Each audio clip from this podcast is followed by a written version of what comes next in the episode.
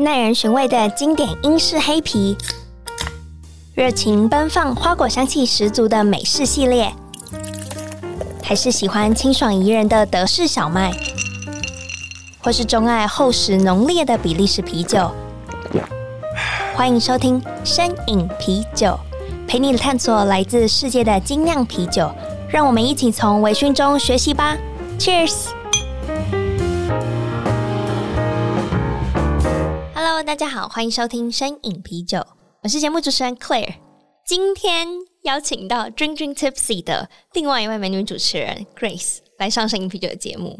Hi，请 Grace 跟 Hello，Hello Claire，然后 Hello 所有这个身饮啤酒的听众们，大家好，我是 Grace。终于请到你了。其实我们两个也算是认识好一段时间，好一段时间。嗯、对对对，我们我们第一次见面是在另外一个 Podcaster 的活动上面。对对对对。没想到我们两两个节目都默默的耕耘了超过五十多集，真的真的哎哦，太棒！因为那时候我们也都算是刚开始没有多久，嗯、你比我们更开始久一点点这样子，真是不简单。怎么样？身为一个酒类 Podcaster 不容易吧？其实我觉得不至于不容易耶，因为其实。蛮享受在其中的，觉得好玩，嗯，然后有源源不绝的想法跟创意，所以倒是不会觉得不容易，反而嗯，跟我的搭档合作起来，我觉得我们一路走来会觉得哇，我们两个人就是一起的磨合，然后越合越好，就这件事情倒是挺开心的。好，这个是跟我比起来需要克服的，因为你有一个 partner，对对对，我有一个 partner，不然我相信以你就是本身是活动主持人的这个职业。一个人单独讲话应该是相对容易的。嗯，其实也还好，因为呃，像我们的话，其实也非常需要访艺人啊，访、嗯、各个的这个官员啊，或是访董事长啊、总经理啊，所以单口、双口其实对我来讲都 OK 这样子。那我其实蛮好奇，当时候最早为什么会接触，就是成为活动主持人呢？啊。这个事情要聊了好久好久好久以前，就好像讲什么那个虎姑婆的故事什么，不可能把自己讲那么老。但其实真的是蛮久，因为我是从大学的时候就在做主持人。那那个时候其实单纯是我小时候学音乐的，学古典音乐，然后我就很想要。大学长大的时候去欧洲自助旅行，加上我妈一直灌输我说，如果学音乐的人基本上一定这辈子都要去过德国，然后去过奥地利这样子，嗯、因为奥地利就是有大家熟知的维也纳嘛，所以我就想说，嗯，我长大我一定要去。可是当我呃要上大学的时候，我爸妈知道我想要去欧洲自助旅行这件事情，他们就觉得。很危险，一个女生这样子不行，所以他们就立下了一个比较难的条件。这个条件就是，如果你自己想办法赚到你的旅费的话，那你就可以去。然后 很聪明，对，但是我就是一个不服输的人，所以其实上大学之后，我就打了非常多的不同的工，比方说影印店啦，或是那个派样啊什么之类这样子。那直到有一个年纪比较靠近我们那时候大学的老师，就说：“哎，你口条也不错，然后也不担心站在舞台上面，不然其实你蛮适合当主持人的耶。”其实对我来讲，我那时候不知道什么叫主持人，那时候我的印象。啊、呃，展场那时候还很蓬勃的时候，我我我的印象主持人是长那个样。我相信很多人对主持的印象应该也都是长那个样子。嗯，当然现在嗯、呃，大家可以讲其实不那么全然。然后我就误打误撞嘛，我就丢了履历，然后结果没想我就被选上了。然后有了第一次以后，就会有了第二次，然后就开始了我的主持生涯这样子。所以一开始其实是会投一个公司吗？或是有一个活动场？不一定，有些公关公司、行销公司他们。那个时候，我现在就觉得我在讲古哦。那个时候，嗯，还有那个 PTT 的时代，然后会有那个 part time job 打工版嘛，你可以在上面找。啊、然后我第一次接好像是联想电脑来台湾那时候的那个活动这样子，反正 anyways 就开始了第一次这样。然后也也的确的赚到了我的旅费，所以也在大学的时候顺利的去欧洲自助旅行，然后回台湾这样。可是我觉得，好打工很想赚到钱，这是一回事。嗯、可是最后把它当成 职业，对，真的是真 的真的，这很硬。对，嗯，也不会到很硬啦，应该是说。我一直以来都原本啊想说我要当这个精品公关或者是行销，我不知道，好像女生在大学的时候都会有这样的一个向往。可是我这个人就是一旦我有想要做什么事情，我就会很努力的往那边去发展。所以我不仅就是学校的辅系的课程，也是往公关、行销、广告方面去修之外，然后呃也拿到了交换学生的资格，然后所以去到还蛮美国蛮知名的一个广告还有整合行销的系所一个学校，然后去做交换，也都是修相关课程。所以一路以来，我都觉得我就是毕业以后，我就是要去当行销公关。那而且我也蛮幸运的，在毕业之前就有很多公关公司的 offer 有找到我。嗯，然后但同时啊、嗯，因为那个时候我已经就继续在做主持，算是打工吧，这样子。Okay. 那我就开始有点困惑了。那大四的时候，因为我去美国回来，所以有念大五、大四还大五，有点忘记。反正我就去 intern。那 intern 去公关公司，但因为公关公司那种最菜的，你要早上开始监控那些报纸的露出啊，什么媒体的露出啊，你要把它做成简报。从很早你就要进到公司，然后很晚很晚还要加班哦。我我我是没有薪水的实习生，还要加班。然后到天色都暗了，我才能够回家。就这样子 intern 了以后，我就想说：天哪，这是我要的人生吗？这是我一直在追求的吗？我大学毕业我就要做这样的工作吗？然后我又另外思考说，其实一直以来我做主持人其实是很快乐的一件事情。那我很喜欢表演，也很享受在舞台上讲话，然后也很享受在每一次不同的场合，然后吸收到。不同的新鲜的知识、新的内容，还有认识到不同的人，这个对我来讲是很 enjoy 的一件事情。嗯，以及我很喜欢太阳，就是我发现，在公关公司工作的话，你可能早上进去的时候，啊、你看到看到太阳，嗯、可是你出来的时候，就是已经是月亮了。所以在综合的考量之下，我就跟爸妈说，可不可以给我一年的时间，然后让我试试看。我可不可以就是靠这个来养活自己？反正因为我的学历还有我的各种的曾经有的背景经历，应该是不难再回到就是一般的上朝九晚五的上班族。所以我想说，可不可以给我一年的时间？然后 let me try it。然后我爸妈就刚开始也不是很愿意，但因为我还有另外一个技能，我小时候是在国外长大的嘛，所以我是双语主持人。那所以我就把那时候啊、一些台湾知名的双语主持人，比方说在那个时候比较有名的是寇乃馨啦，还有那个曲爱玲啊，这两位是比较有名的主持人。然后我就跟他们说，其实主持人不只是在那种展场和辣妹露肚子，不只是那一种那样子。那所以经过这样的跟他们沟通以后，他们就想说，好，就看你一年你可以玩出什么花样。其实我相信我爸妈那时候应该也对这一份职业没有抱太大的。赞许，因为我爸妈都对学历啊、工作啊是蛮要求的人，嗯、所以他们很难 imagine 说自己的小孩在做相关的工作。然后我觉得我蛮幸运的，因为在没有多久以后呢，我就接到一通电话，是来自于台湾灯会，不是那种什么市灯会，是台湾灯会，就是每一年全台湾最大的主灯，像今年主灯是在高雄嘛？对对对对。然后刚好那时候是民国百年，所以是非常非常盛大的。然后我就接到民国百年的台湾灯会的主舞台的主秀的主持人，所以对我爸妈来说，我觉得这也是给他们很大的一个定心丸，说啊。真的是可以看得到，原来主持人是可以在这样子一个每天几十万人面前的主持，然后而且感觉不是 low low end 这样子，嗯、所以我觉得因也是因为就是这样子的一些很幸运的机会，所以我才可以走到今天吧。一些这样的开头，然后所以不会有太多的阻拦，然后。啊、嗯，慢慢的到今天这样子。OK，那其实我觉得我个人对于主持工作最好奇的部分是，工作那么多，你要怎么样选？我要主持哪一个是我想要的？是因为配吗？还是因为它的类型是你很喜欢的？啊、uh，OK，老实说，其实主持人这个行业算是自由业。那所谓的自由业的话，就是你没有老板。你就是你自己的老板，所以像我现在已经不是把它当打工了嘛，它是我的正职，所以我的这个吃喝用度都是要靠我的正职来支撑，嗯，也就是说它就是我的薪水。那当然，主持人其实有 high season 跟 low season，就是 high season 的话，可能我们就是话每天都很忙很忙赶场。那当然也会有淡季，淡季可能就是放空。所以你必须要为你自己的收入还有你自己的存款来负责。那怎么样挑选工作呢？我相信大部分的主持人并不太会推掉工作。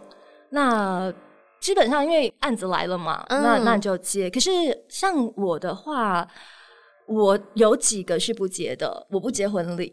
好，婚礼主持是我不接的，啊、因为婚礼主持它其实不在商业主持的范畴里面。OK，对。然后另外一个就是因为我是基督徒，所以我不接那种开工要拜拜。哦，对，所以这两个是我唯一是我不接的，其他的话基本上我都应该都会接。嗯，OK，只要档期没有卡到，你通常都会。对，哇，那这样子的话，也就是说，如果今天一天有三四场活动，你是都会 take。嗯，没有啊，你当然你要看你的时间赶不赶得来啊。嗯、如果你今天，嗯，像我今天早上才忙完一场记者会嘛，那如果。我早上记者会是九点开始，然后到预计十点半。但如果有一场十一点的案子问的话，我就不行啦，因为你要算可能前面案子 delay 的时间，然后你的车程的时间，还有彩排啊、呃、后面一场彩排的时间，啊、所以这些都是要考量进去的。这真的是身为职业的主持人才会知道，像我就会很单纯的想说，哦，我如果时间 OK 的话，那我要排程进去就可以，我就要去主持了。哦，嗯，因为其实有很多的前置作业。像是如果嗯，通常记者会会是下午两点钟，然后以往啦，基本上大家的彩排都会是落在早上十点到十一点要进行彩排。哎，我很好奇，彩排算是工作的时间吗？不那么算是，不那么算是，但是基本上客户会跟我们谈，就是你前面我们可能会需要花一个半小时或者两个小时提早到的彩排，你可以吗？这样子。嗯，OK，所以就是一个比较婉转的方式，或是一个灰色地带。对，但是因为我知道很多人不喜欢彩排，但是我个人是狂爱彩排型的，因为你在彩排的过程当中，其实你是让你自己进入到那个状况、哦、状态里面，有道理。然后同时也是让所有人都要进入到那个状况里面。嗯，因为有时候这个活动，我觉得主持人是一个很有趣的一件事情，就像是接力赛一样，主持是最后一棒。那因为前面有很多的工作团队，有灯光音响，有关公司，有厂商内部他们的慢慢的企划，然后沟通讨论，然后搭景，然后写出各种的脚本，然后他们前面会先技术彩排，然后一直到最后我到现场以后，基本上就是换我要接上这最后一棒了。那我不要把他们前面的辛苦跟努力搞砸了嘛？其实我觉得主持这件事情是我看的是蛮重的，就是你不要把别人的努力搞砸了，你的工作就是要好好的、完美的把它呈现出来。所以，嗯，当然里面可能就会有很多的，像今天早上我主持的这一场，就会有启动仪式，那就会有需要有礼仪小姐的带位啦、引导啊，然后推启动台啊。所以其实有很多东西，大家是要彼此合作的。这也是为什么我还蛮坚持一定要彩排，因为当一起彩排的时候，大家才会进入到那个状况。当我可能唱名到某某董事长的时候，那礼仪小姐就要知道。哦，我现在要赶快带位了哦，对，就不会有那种中间的落差。对，完美的好的一场活动是让人不会觉得。呃，那种感觉，你知道吗？我懂。对对对对对，所以要避免这件事情发生的话，那就必须要每一个人都很在那个状况内，嗯、然后有很好的搭配。OK，嗯、所以我觉得主持人不仅口条要好，他同时要具备现场的应变能力，这个是基本的。因为我相信，即使有你刚刚说的彩排，还是有很多临时对的状况。你有没有遇到什么样的，比如说活动环节是你印象最深刻的？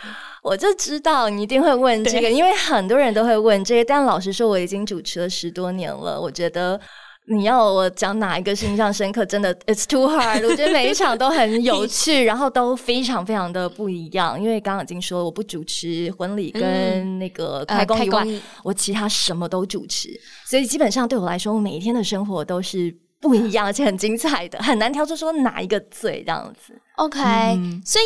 如果没有最，嗯，那有没有你那一次真的吐彩了？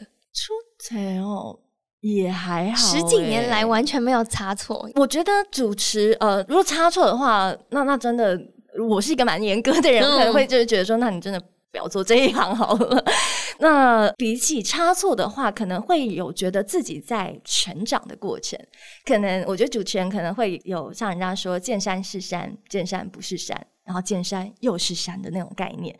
这是什么意思呢？就像是说，当你在一开始可能是个小菜鸟的时候，你拿到主持稿的时候，大部分的人就是背完它。嗯，对对对，我尽量对死背，这是我觉得对。前面就是现场呃的各位长官、各位来宾、各位嗯与会的媒体朋友们午安，然后反正你就把它背下来。那这个是我觉得是见山是山，它可能就是上面字写什么我就背什么，嗯、我就照一样画葫芦。然后见山不是山的时候，其实那个感觉就有一点像是你不再那么一样画葫芦了，然后但是你要开始把你自己一些风格把它融入进去。然后，同时你要让这整个会场要怎么样的活络，这个是一个转变的过程。然后到最后，见山又是山的意思，就是其实不管哪一场案子来，然后看一下流程，你大概就知道它应该是什么样一个状态，你知道它的节奏是什么。哦。然后接下来就是你你你，基本上我现在不太会背稿子，不需要背，所以你就会记重点，然后你就然后记重点。那手上我还是会拿着手卡，但是你要用你更自然的言语来去呈现出来。所以这时候你，你你自己的就像海海绵一样，你这些年你的吸收，你的功力有没有大增？你才可以用你自己的话讲出一些符合现场的一些言语嘛，这样子。嗯哼，像比方说，如果尾牙，当然就是要非常嗨的。那但是如果是嗯一场精品的开幕记者会，那你的用语的话，你可能就要更端庄一点。那如果是比较是政府企或者是比较呃企业内部的，你可能就要用一些更洪亮的声音，或者是更字正腔圆的发音等等的这样子。哇，真的是很多细节，而且好有趣哦，蛮有趣的。那像是你们，因为我常常看到主持人站在台上，然后给人一种光鲜亮丽的感觉。那这种服装搭配，你自己要很有 know how 吗？还是其实都是也是厂商方帮你什么都准备好？我觉得你今天问了一些可能要剪掉的问题，但但是但是也可以，也也也可以放上来，就是希望我们，因为我觉得你的照片都非常漂亮，厂商大家听到。因为其实我刚入行的时候，主持人是不用准备衣服的哦，就是嗯，品牌他们都会把衣服准备好，我只要把我该主持的内容准备好就好了。嗯，然后不知道曾几何时，客户就会开始问我们说：“哎，那你有什么衣服衣服可以让我们参考？”然后到现在变成说，客户完全不会提供衣服，也没有说完全不会啦。像精品的话，那必须要穿，比方说 Chanel 的衣服啦，因为我们主持 Chanel 的案子嘛。嗯、那如果你主持 Coach，那你可能就要穿 Coach 的衣服这样子。精品还是会准备衣服，但是其他的话，就大部分就是要靠自己努力了。哇！所以你家的衣柜应该很惊人。我家衣柜比较没有什么正常人的衣服，走在路上都蛮夸张。所以我我其实蛮两极的，就是如果多认识我人会发现，其实我的日常就是朴素到一个不行，就是真的很路人甲。然后要么我的衣服就是非常的这样，好像要走星光大道，走在路上大家会侧目的那一种，就是比较两极化的服装。这个真的是除了你刚刚说的口条应变能力，然后脑子要清楚，同时还要保持好身材。哇，这主持人哦，真的，你要保持好身材真的很痛苦。而且像我们现在是做酒相关的节目啊，然后酒就是一个会肥胖很大的根源。对，所以我就是觉得你不会担心，因为我，我当然会。我想说你是每天都要能足以应付那个场面的穿着，我是我就是偶尔或是拍拍照，嗯嗯、那可能还可以你拍照，你还可以拜托摄影师。就是抛开他的耻辱修图，我就觉得哇，你到底要怎么样 handle 这两边呢？我现在多运动，我还在拿捏当中，因为我最近也觉得我好像就是在身材上有点没有职业道德。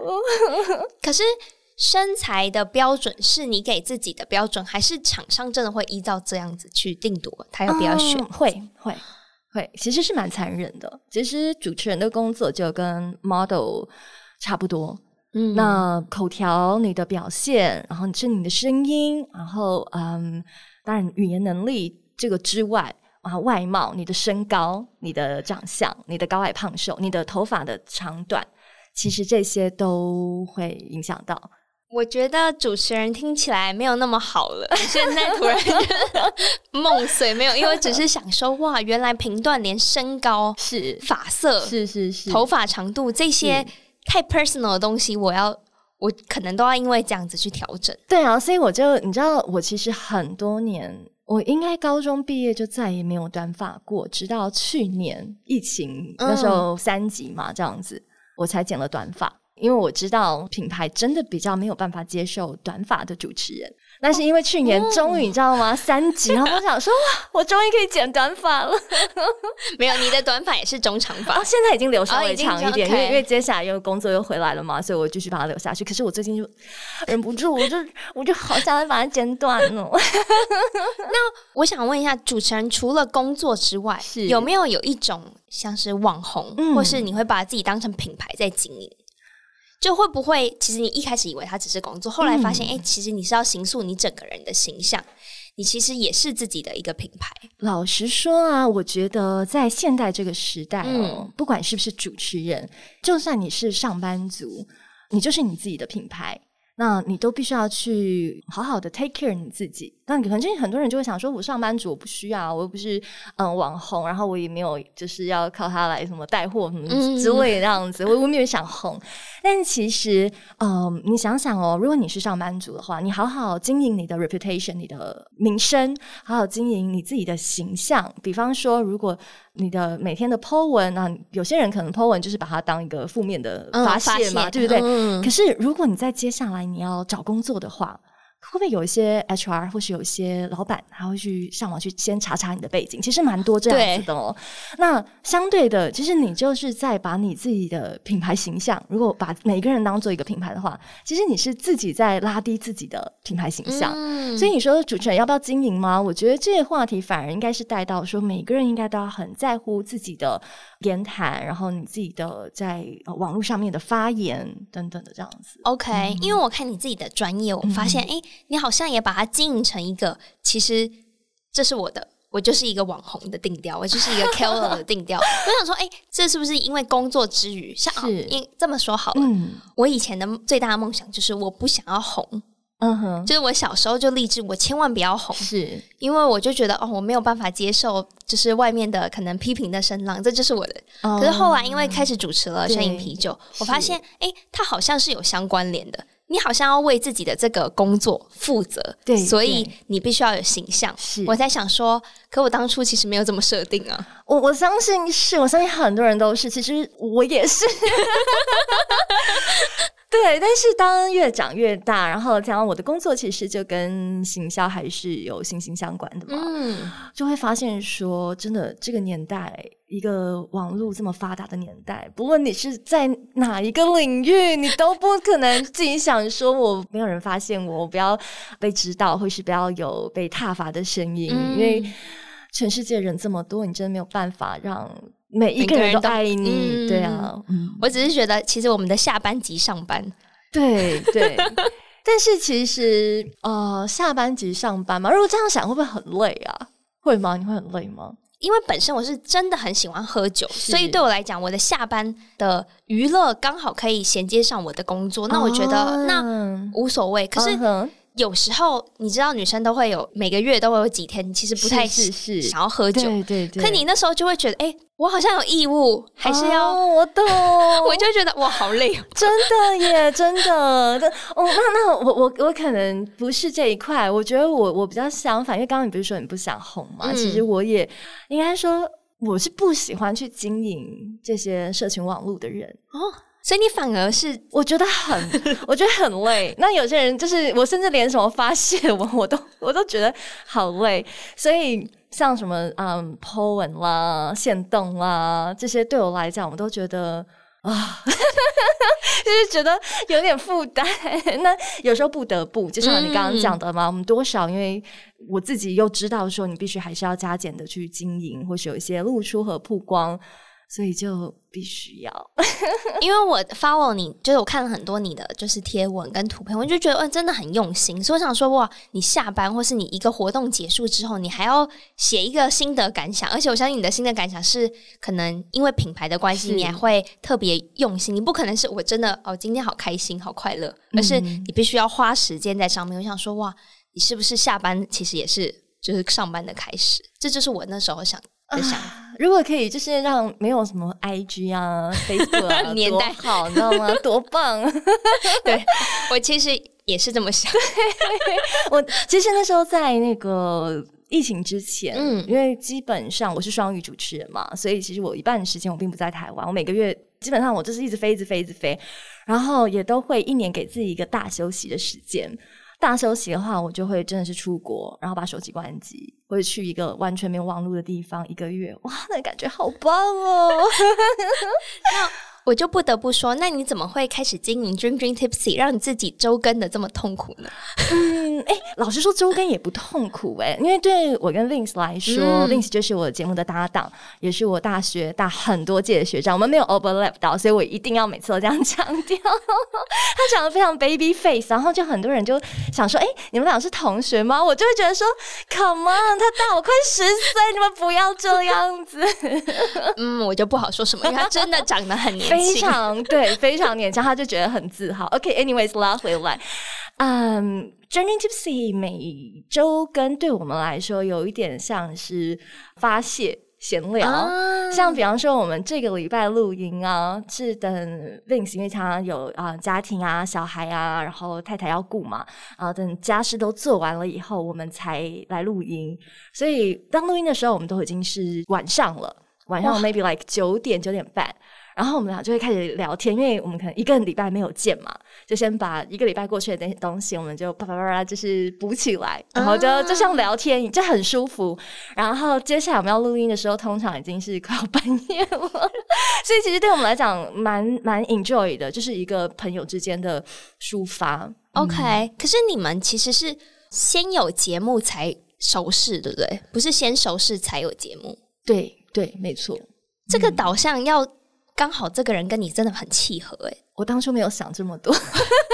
我当初 我当初只有被那个 Vince 的声音所迷惑，嗯，他声音真的是太好听了。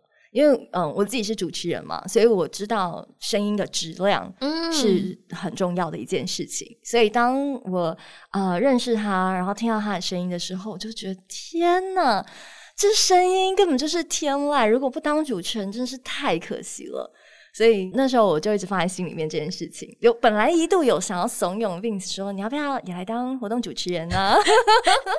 因为其实台湾的呃男生的活动主持人比较少，而且要会中英日的基本上是没有的。哇！所以我那时候就一直怂恿他，然后他不动于衷。不过没有关系，下一我搭档也挺好的。哇，原来你们真的是每一周开始都会见，嗯、像我的节目，好，我相信那个我的听众都听出来，我就可能预录了两三集，然后都会做存档，嗯、然后这样子，我们每一集是这样子，其实可能上个月都已经先录好了，啊、所以你们这种周更，我在想，如果你都不觉得他很辛苦的话，你们真的蛮厉害的，嗯。其实就像是刚刚有呃，我们有讲到说，嗯、呃，你要不要去经营你自己这件事情？嗯、很多人就想说，哦，那我要经营我自己，我要往什么方面去经营我自己？那你其实你不应该要想说我要往哪方面去经营你自己，而是要找你自己的。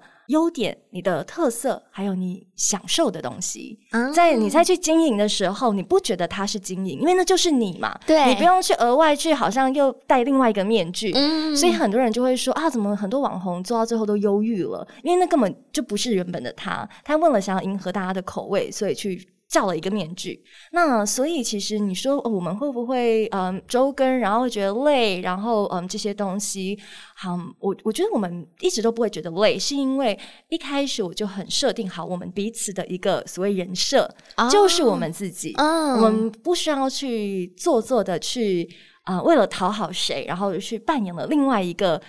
角色，或是另外一个感觉，嗯、这样子。那我们的节目内容也是一样，我们的人是如此，然后我们的节目也是如此，所以就并不会因此想说，哎呦好累哦，我们又要来了。就是就像嗯，一直 po 文对我来讲，就不是我我我的人设嘛，对不对？嗯、但是这是因为真的没办法，所以这个应该是我唯一比较痛苦的。但其他的话，我觉得都挺好的。OK，哇。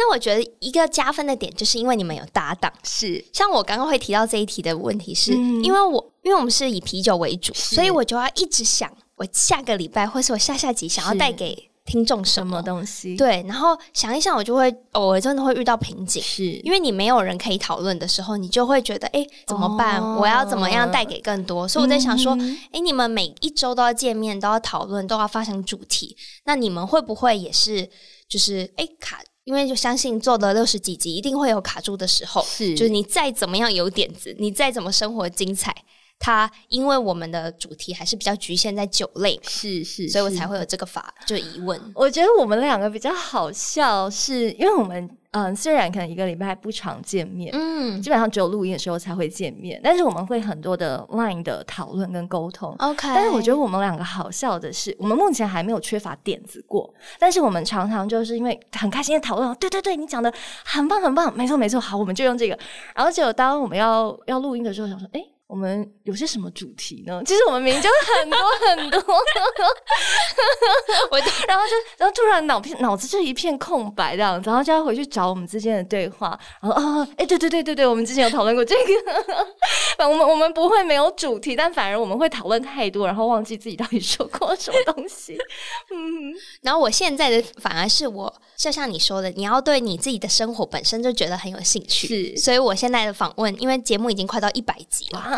所以访问的节奏真的是我对谁真的很好奇，他就是我好想要再吸收的那一块，是是，我就邀请他来当我的来宾，我就觉得哇，这样子的对谈当中反而可以更有火花，是。而不会落于他是一份工作。嗯嗯，对啊对啊，其实我觉得在工作上就是应该要这个样子，因为人呃生活当中工作绝对是占他非常非常大的一部分。嗯、那如果你的有趣的事情或你 enjoy 的事情在工作以外，那有点辛苦，何不把你的工作变成是一个享受？真的真的。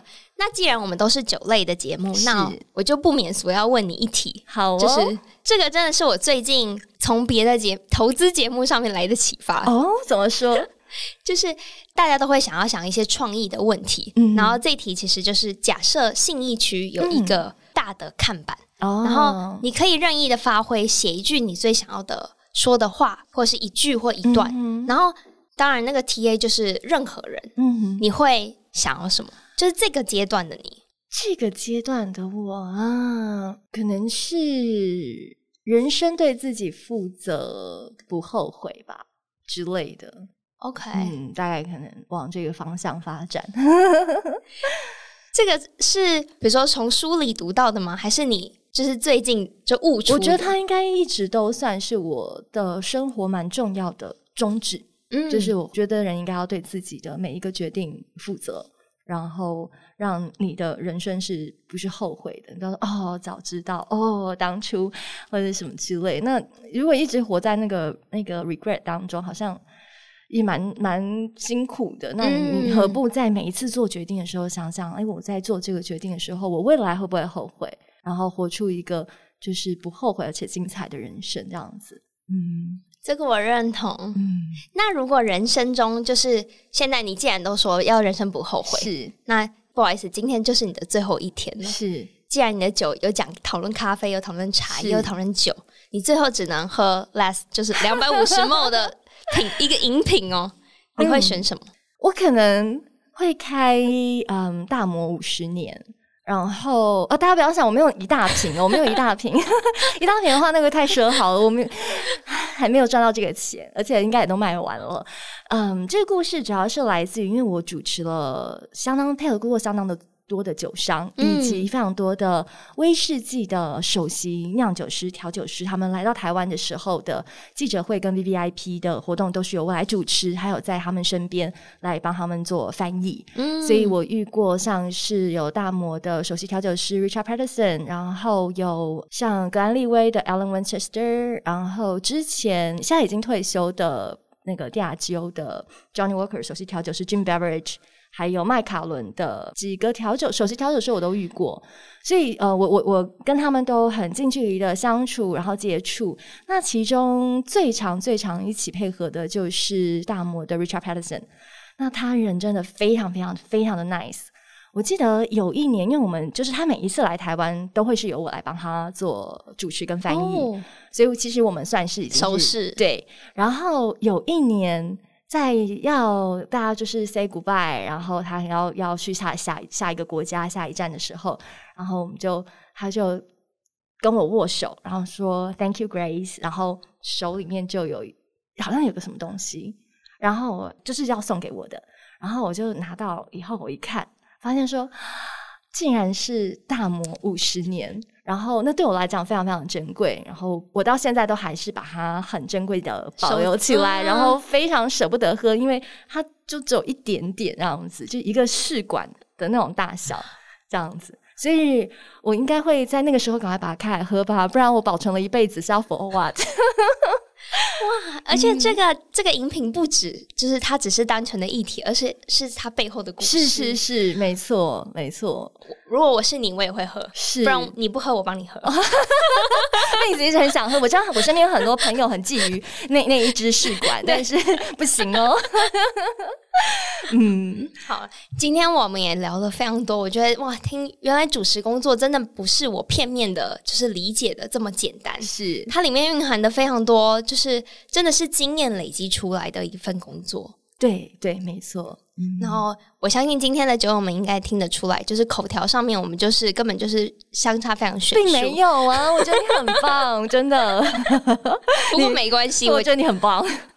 他就是 Grace 是职业，我没有啊。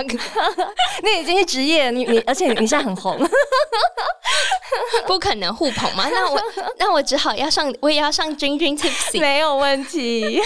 好了，节目的最后也让 Grace 来介绍一下 Drink Drink Tipsy 是一个怎么样的节目。虽然那天已经给 Vince 介绍过一次，没关系。好好奇他怎么介绍的，嗯，因为我知道深饮啤酒的这个听众们、粉丝们应该嗯主要是喝啤酒的族群嘛，这样子。那 Drink Drink Tipsy 它的名字其实我当初取的时候有一点小心机，因为 Tipsy 的意思就是微醺了。嗯，当你微醺的时候，你在讲喝的时候就 drink 嘛，那个 K 就把它不见了，所以叫 Drink Drink D R I N D R I N，然后 Tipsy。那其实 Tipsy 的东西可以有非常多。当然，我当初是因为主持格兰菲迪的五十年的发表会，所以我才开始踏入了酒圈。然后，嗯，也去考取了非常多的这个像是红酒的，然后威士忌、烈酒的，甚至是侍酒师相关的证照。然后你就会发现说，其实这个世界上微醺的东西非常非常的多，不仅是酒精这件事情，嗯、只要是你很喜欢，你很 enjoy，就像我们刚刚聊了好多，可能是我在主持工作时候的，那你很享受一件事情的时候，其实它就可以带给你一些微醺的快乐跟快感。那当然，我们节目的话还是会以真的有酒精的微醺为主。到其他的话，我们像最近有聊一些关于茶叶，嗯、我们邀请到了这个英国茶的制茶三连霸的冠军啊，等等的。然后可能一些心血管疾病啊，因为我们饮酒，你知道身体也是要要顾嘛。我也很喜欢做饮酒健康这个，是是是，真的很有趣。要要非常理性的饮酒，嗯、我觉得嗯，酒类是一个可以让你开心的事情，但不要把它酿成是。比较不开心的事情，那就很可惜了。所以，呃，我们的节目真的应该就是不离开微醺的宗旨。然后，哦，另外一件事情是因为 Vince 之前在日本嘛，然后疫情之前，我的工作是全世界到处飞，然后我自己也非常喜欢旅行，所以其实也去了非常多的酒庄，然后甚至还去跑了这个红酒马拉松，然后去了古巴，莱姆酒的故乡。等等的这些地方，所以其实我会发现说，饮食跟微醺、旅行、历史都是非常有关系的。嗯，所以当你把这些串在一起的时候，你不只是来探讨说它这个酒它的发酵程度到几度，它的酿酒应该要到蒸馏到几度，嗯、什么之类啊，它在宠陈是三年还是十二年之类的，focus 在制程。如果只 focus 在制成，对我来讲，因为我是文组的人，我不是理组的，我就觉得我就觉得无聊了。但是如果你把它结合到这个，嗯，比方说啦，打个比方，如果你讲到小米酒，你就会想到台湾的原住民，嗯，那你想到日本，你会想到清酒、烧酒、烧酒。那如果讲到金门，你会想到高粱、高粱。嗯、那如果想到呃伏特加，你会想到。可能俄罗斯或是波兰，好，其实你会发现说，这些东西跟他们背后的饮食跟他们的民族的文化是非常有关系的。嗯、因为你看，呃，金门是产高粱嘛，所以它才会做高粱酒。那呃，原住民的主食是小米，小然后日本人的主食当然就是米米饭，对，所以他们会来做清酒这样子。那甚至像是呃，为什么波兰跟俄罗斯他们都喝 Vodka？因为他们超级冷。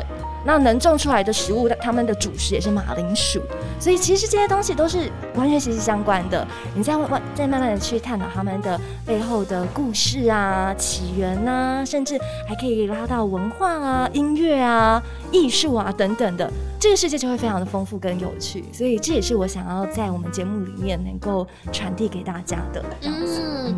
我相信，就是大家听完 Grace 的陈述以后，一定迫不及待的想要去听你们的节目。我也会把就是 Dreaming Tipsy 的播放链接放在节目资讯栏下方。然后这集真的非常谢谢 Grace，终于请到你，然后也非常精彩。我自己真的很着迷在今天的访谈当中，我自己也很开心能够跟你在一起，然后聊时间感觉根本就不够用，真的。嗯好，那这集节目也是由 A B B Bar and Kitchen 赞助播出。如果想要了解更多啤酒资讯的话，也可以上 ClearDrink.com。那我们节目就到这喽，拜拜，拜拜，谢谢。